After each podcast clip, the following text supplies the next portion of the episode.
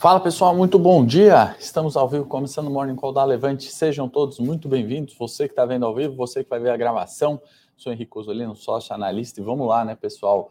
Quarta-feira, meio de semana, uma semana que está bastante cautelosa, para dizer uma palavra é, clichê do mercado financeiro, né? Na semana, é, queda, né? A gente comentou aqui sobre análise técnica, resistência do 112, né? Com suporte no 107 Uh, três dias nessa semana, pregão, pelo que a gente observou aqui, né, uma liquidez reduzida, né, ontem um fechamento muito próximo do zero a zero, então aquele mercado, pelo menos para a Ibovespa, né, meio truncado, né, sem grandes definições ali, né, e praticamente o fluxo ali uh, se deu na segunda-feira, né, não sei se é uma expectativa com precificação de Eletrobras, tem toda a questão de combustível, né, no cenário local, ou se é mesmo é, algo ali da, é, do cenário global, né, que a gente vai falar bastante hoje. Temos Banco Central Europeu no radar, a gente tem algumas surpresas aí, trouxe alguns gráficos logo para abertura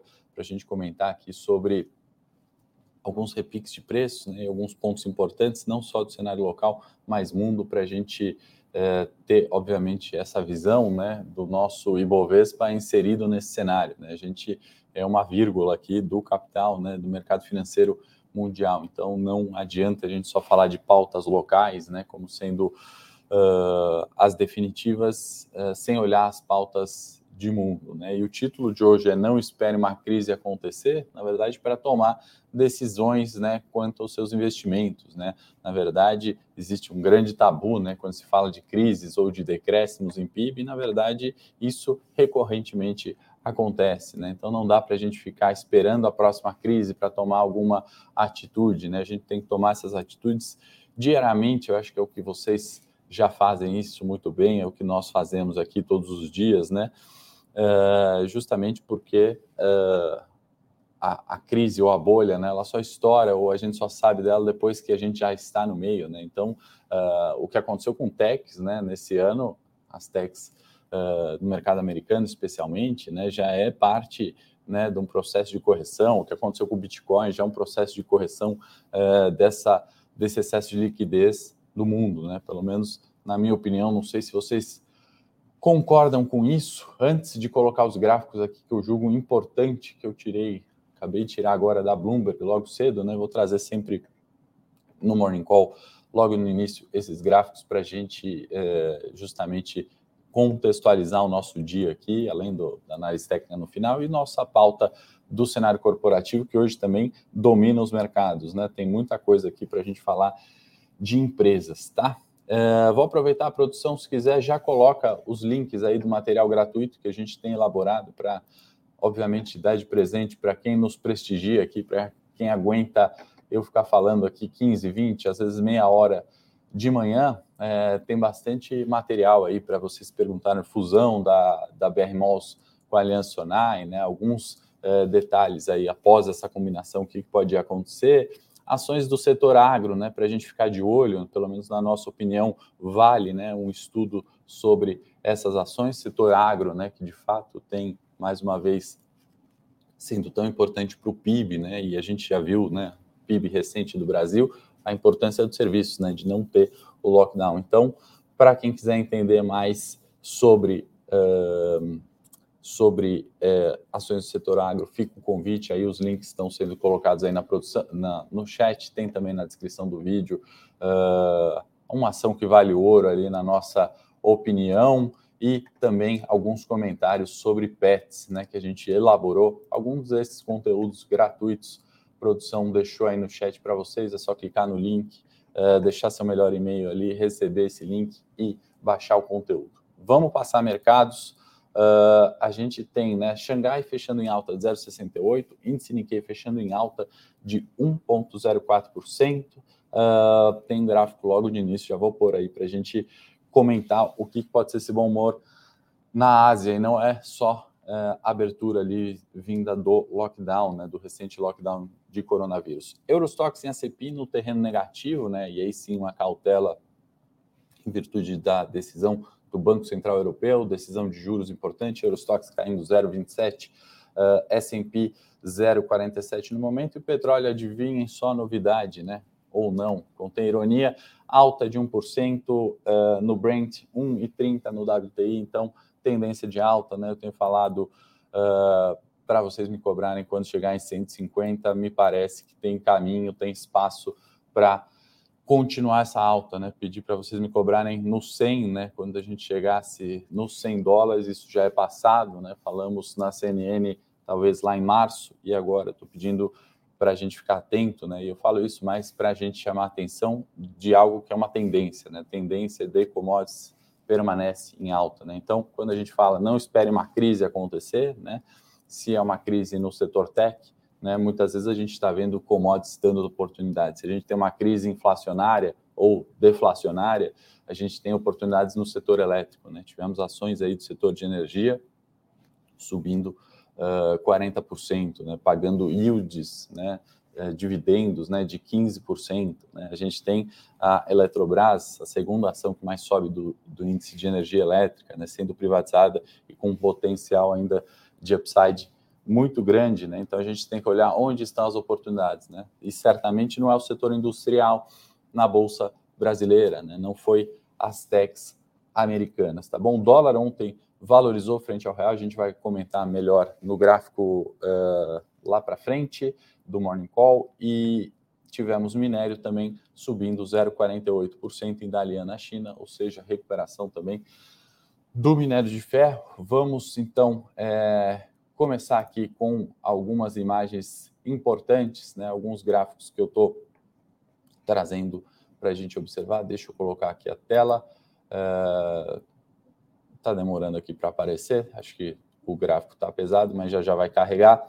A gente tem uma surpresa, né? Falamos aqui das techs, por isso que eu falo que a gente não tem que esperar uma crise acontecer. Olha o repique, a hora que a gente olha o Hang Seng, né? um, um índice é, um subíndice de tecnologia né, chinês, o repique de preços recentes, né, agora em junho, voltando uh, para uma média importante, né, subindo forte aí no mês de junho. Né, a gente recuperou nas techs chinesas patamares de março, né, já superamos março, estamos quase em fevereiro desse ano. Né? Obviamente é um declínio, né, na hora que a gente olha a precificação de 2021, mas um repique de preços muito importante para a gente notar. Então não adianta, mais uma vez, título do morning, né? Ficar esperando crises. PIB no Japão está na agenda, né? Saiu uh, queda de 0,2 no trimestre, é um dado aí que pode refletir nos mercados hoje, mas eu trouxe esse gráfico histórico aqui desde 2018 para a gente olhar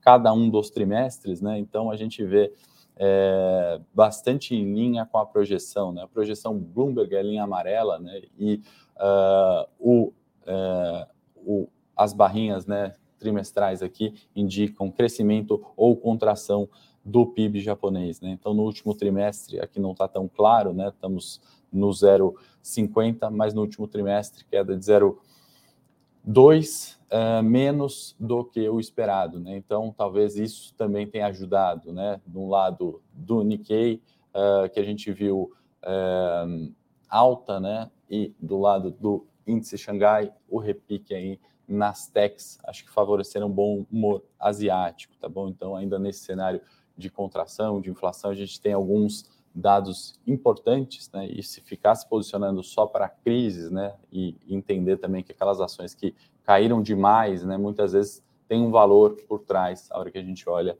só o lado micro, né? Então tem limites nas quedas, tá bom? Não estou falando que tech virou a bola da vez agora, não? Vocês sabem do meu posicionamento das, das nossas trocas, né, de tech desde janeiro para commodities, por exemplo. Trouxe aqui surpresas, né? Taxa de juros e essa cautela que a gente está vendo no mercado, com expectativa do Banco Central Europeu, né? Subida aqui de juros, uh, linha amarela do Fed, linha uh, roxa aqui do Banco do Canadá e a linhazinha verde né, do Banco Australiano. Então, subidas ali que surpreenderam o mercado, e isso acontece o tempo inteiro. Né? O mercado contratou essas altas agora do Fed, né? então parece consenso, vai subir meio, meio, 0,25, né? só que muitas vezes né, a gente pode observar mudanças no discurso. Né? E aqui eu quero citar o Ray Dalio, antes de falar dos fertilizantes de preços aqui que decaíram muito, né? No, no final, no, no, nesse período recente, né, devido à fraca demanda e uh, estoques muito elevados, né? Então a gente está vendo nitrogênio, potássio, fosfato aqui trouxe alguns dos fertilizantes que trouxeram, né, uma per percepção de, de pânico, né? Algum momento é, recente, em virtude da guerra Rússia-Ucrânia, né? Um declínio também de preços, né? Então o objetivo, né, desses gráficos aqui é mostrar talvez é, uma certa normalização, né? Os excessos eles se corrigem, né? E aqui eu não estou falando, poxa, agora está normal, fertilizante vai é tendência de baixa, mas não é mais no sentido de chamar para uma cautela, né? A hora que a gente vê uh, qualquer ativo que subiu muito, se descolou da média, né? Pela análise técnica a gente tem observado recorrentemente, né? A tendência desse ativo sempre busca a média, né? Então é o caso do fertilizante, né? As pessoas às vezes querem procurar ações ali de fertilizantes nos topos querem procurar as ações do petróleo nos topos, as techs no topo, e quando o mercado cai e fornece algumas oportunidades, as pessoas ficam fora. Então, só para complementar a questão de juros, né, o Ray Dalio, um dos maiores investidores aí, gestores mundiais, né, comentando sobre uma perspectiva né, de que o banco uh, americano, o, o Banco Central americano, o Fed, poderia voltar a subir juros em 2024. Né? 2024 parece longe, mas nem está tão longe assim. Né? O processo de subida de juros, nessa perspectiva que o mercado comprou como consenso né? na subida de juros, né? um dos maiores gestores aí que eu admiro muito, o mercado inteiro, né? já projetando declínio de juros em 24. Né? Então, a hora que a gente posiciona um, uma carteira para longo prazo, né? a gente tem que olhar todas essas alternativas, né? E aí eu estou falando talvez da minha carteira também de dividendos aqui na Levante, né? A gente se posicionou, por exemplo, em CPFE, né? A gente vai comentar no cenário corporativo, pagamento de dividendo, ela ação do setor elétrico resiliente, teoricamente menos volatilidade, mais segurança, né? É, dando aí um retorno de 40% aproximado no ano, com yield de 15, né? Eletrobras, né? A própria Petrobras, a própria Vale, a gente tem que olhar essa perspectiva, né, de que nem tudo é ruim o tempo inteiro, né, e também não se deixar levar só pelo pânico e nem só pelo otimismo, né, nem tudo é bom o tempo inteiro, né, haja visto o caso, enfim, de outras aí, de IPOs recentes, histórias contadas, né, Nubank sendo precificado a um valor maior do que o Itaú, né, é, num cenário tranquilo, ótimo, né? O mercado tem liquidez, tem euforia e paga por isso. Num cenário como a gente está vendo atual, muitas vezes essas correções acontecem. Então, esses gráficos eu acho que ilustram um pouquinho uh, disso, né? Espero que vocês tenham gostado aí. Se vocês gostaram, se estão gostando desses gráficos de início da Bloomberg, para a gente contextualizar o Brasil, né? Nosso Ibovespa, nossa abertura daqui a pouquinho no mundo, eu acho importante a gente olhar dessa forma, porque o dinheiro de fluxo, né? O dinheiro uh, que movimenta né, preços de bolsa no curto prazo, certamente estão, é, é, daí que vem, não é só do cenário local. Tá? Uh, acho que essa cautela do mercado também que a gente está vendo recente pode ser uma preocupação com aquela questão de inversão de curvas de juros, né? Recorrentemente a gente traz esse conteúdo aqui. O que, é isso? Né? Nome difícil para algo simples, né? Quando juros, é, um juro mais longo é, acaba pagando menos do que os juros mais curtos. Por exemplo, né, de bond nos Estados Unidos, né, de é, cinco anos ontem, né, em algum momento do dia, chegou a estar pagando mais, né, por exemplo, 3% para arredondar os valores, do que os juros de 10 anos americano, que pagava 2,99 alguma coisa. Né? Então, isso é, é claro que não é uma regrinha de bolso, né? Mas eles falam, ah, isso é um indicador de recessão, né? Eu digo que é um indicador é, de correção, né? De ajustes muitas vezes, né? Não foram todas as vezes que essa curva inverteu que aconteceu uma crise, né? É evidente que inverter por algumas horas durante um dia é diferente dela permanecer invertida por um mês, né? Então, em alguns momentos no mercado a gente está vendo essa inversão de curva de juros e vou trazer um do cenário corporativo americano para a gente contextualizar, né? Setores, setores que estão indo bem, setores que estão indo ruim. Tem a Target, né? Não sei se alguém já viajou, eu sei que tem uns amigos aí que estão uh, morando fora, né? Uh, ela, uma das empresas que já corta a projeção de lucro, né? E eu falo temos que normalizar, né? Errado é um modelo que fica projetando sempre, e aí eu faço a, a crítica aqui aos analistas, meus colegas, a nós, né, que temos, projetamos, né, ah, crescimento de lucro, né? Nem, nem sempre vai crescer receita, a Target já está cortando em virtude da uh, situação econômica global. Né? Então, a, a, questão aqui é sempre antecipar esses movimentos, né? não cair nessa euforia de projetar lucros crescentes indefinidos. Tá? O iene que eu trouxe ontem né, continua desvalorizando frente ao dólar, o dólar se valorizou também frente ao real. Uh, ah, OCDE, hoje, é, cortando novamente né, projeções de PIB e Banco Central Europeu no foco é, para decisão de política monetária, tá? Decisão de juros na Europa. Temos produção industrial alemã, esse é copo meio cheio, né? Uh, o indicador mostrou aí um crescimento uh, no comparativo, né? Abril com março. No cenário local, nem dê bom dia aqui para o pessoal, dá bom dia para todos que estão vendo ao vivo aí, sejam muito bem-vindos. É, não esqueçam aí de acessar esse conteúdo gratuito que a produção colocou aí, tem bastante assunto, certamente alguma das dúvidas que vocês gostariam de fazer ou perguntar estão sendo explicados nesses relatórios nossos gratuitos. É, se você não deu like ainda, não se inscreveu no canal da Levante ou não está recebendo as notificações, vai lá, ativa o sininho, se inscreve no canal da Levante e curta o Morning Call se esse conteúdo é bacana para você. Eu sei que você pode ter curtido ontem, né? Falar, não vou curtir hoje, mas para a gente é importante manter o número aí é, de vocês que estão todos os dias, né? Curtindo é, e vendo o conteúdo tem que ser sempre bom. Então, a única forma de a gente olhar isso é em base diária. No Brasil, né, a gente teve ontem subida de juros, né, no, no, juros futuro, né, vou mostrar o gráfico já já do janeiro 25, subida do dólar, né, que testou ali um patamar daqueles 5, né, o dólar contra o real, a gente vai ver o gráfico já já, né, isso tem algumas questões locais, obviamente eleição, pesquisa, isso sempre tem, mas a volatilidade decorrente disso ainda está muito baixa, na minha opinião, tivemos Uh, também, né, ou temos, eu acho que nessa subida de juros, queda de bolsa, uh, a gente tem uma preocupação né, com a questão de se o governo chamaria ou não um estado de calamidade, né, porque isso facilita né, a, a, a, o, o, auxílio emergencial, facilita uh, afrouxamento é, monetário, e aí isso retoma aquela preocupação do fiscal, né, do teto de gastos, né, como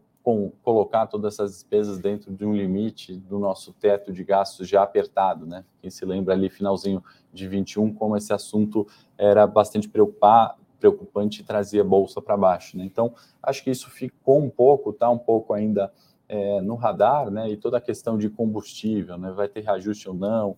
É, de novo, né? Senadores ali, o Lira, principalmente criticando, né, falando sobre pressão máxima na Petrobras, parece uma perseguição a uma determinada companhia, né? Então, por que não tem pressão máxima também no Banco do Brasil, na, enfim, na Eletrobras, qualquer outra empresa, né? Isso não existe, são falas acho, ruins para mercado, né? Não existe esse negócio de pressão máxima, né? Por que não vão fazer pressão máxima então no Banco Central, né? Ou que está de greve, inclusive querendo menos reajuste agora, né? De 27% de salário agora o reajuste buscado é 13%.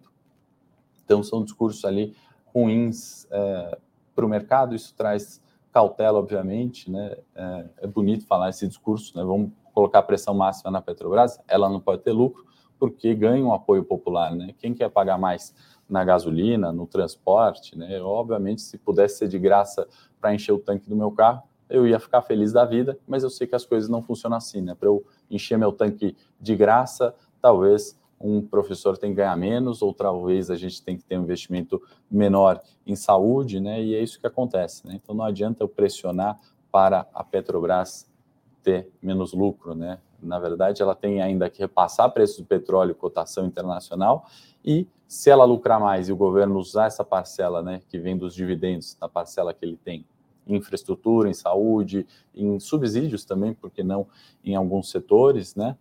é, é melhor, né? Então a gente tem que brigar por um aumento de renda, né? Não por uma diminuição de lucros, certo? Se a gente ficar colocando taxas em todas as possíveis é, empresas ou pessoas que geram renda e geram produção, né? No final a gente vai ter um PIB é, menor. Então são falas muito ruins, acho que isso está no, no cenário local. Hoje já estouramos e vamos estourar a pauta porque tem é, cenário corporativo bastante cheio. Vou falar para a produção também, colocar o link. É, tem o meu Telegram também para quem quiser, tem notícias corporativas todos os dias. Tem o nosso Eu Com Isso da Levante também. Se você não assina, não recebe no seu e-mail, vai o nosso uh, Morning Call por escrito lá, fica o convite né, e detalhes ali sobre empresas, né, um conteúdo que a gente está sempre atualizando e deixando aí mais a cara uh, de vocês, tá bom? Então, conteúdo aqui, né, seja gratuito ou seja exclusivo, né, e aí sim, recomendações, nossas carteiras, prestação de contas, né, obviamente para colocar tudo isso em investimento, né, e, e, e acumular capital, também você encontra aqui na Levante, dá um, uma acessada no site também, olha ali séries, é, enfim, certamente tem alguma é, que vai de encontro ao seu perfil. Antes do cenário corporativo, então, deixa eu colocar os gráficos aqui do nosso Ibovespa, né? Começar por dólar, né? E ontem furou aquela resistência dos 4,850, né? Veio tentando testar o que a gente comentou, né, dos cinco é, reais, né, cinco paridade, né, é, um dólar, cinco reais no dólar futuro, né, que a gente está falando, porém não se manteve ali em cima, né, mas vamos ter os cinco aqui no radar, tá bom? Parece um repique de preços, né, e buscar hoje novamente os cinco, né, então resistência imediata cinco reais, furando né, aquela projeção de buscar os 4,70 em virtude do cenário ontem, né, alta significativa do dólar. E Bovespa, sem grandes novidades né, no processo de correção para o 107, né, deixou é, uma figura, uma espécie de doji, de incerteza, na média curta, 17 períodos, né? Então, um dia praticamente no zero a zero. Vamos observar hoje, né? Hoje, quinta e sexta, definição desse movimento. E os juros, como a gente comentou,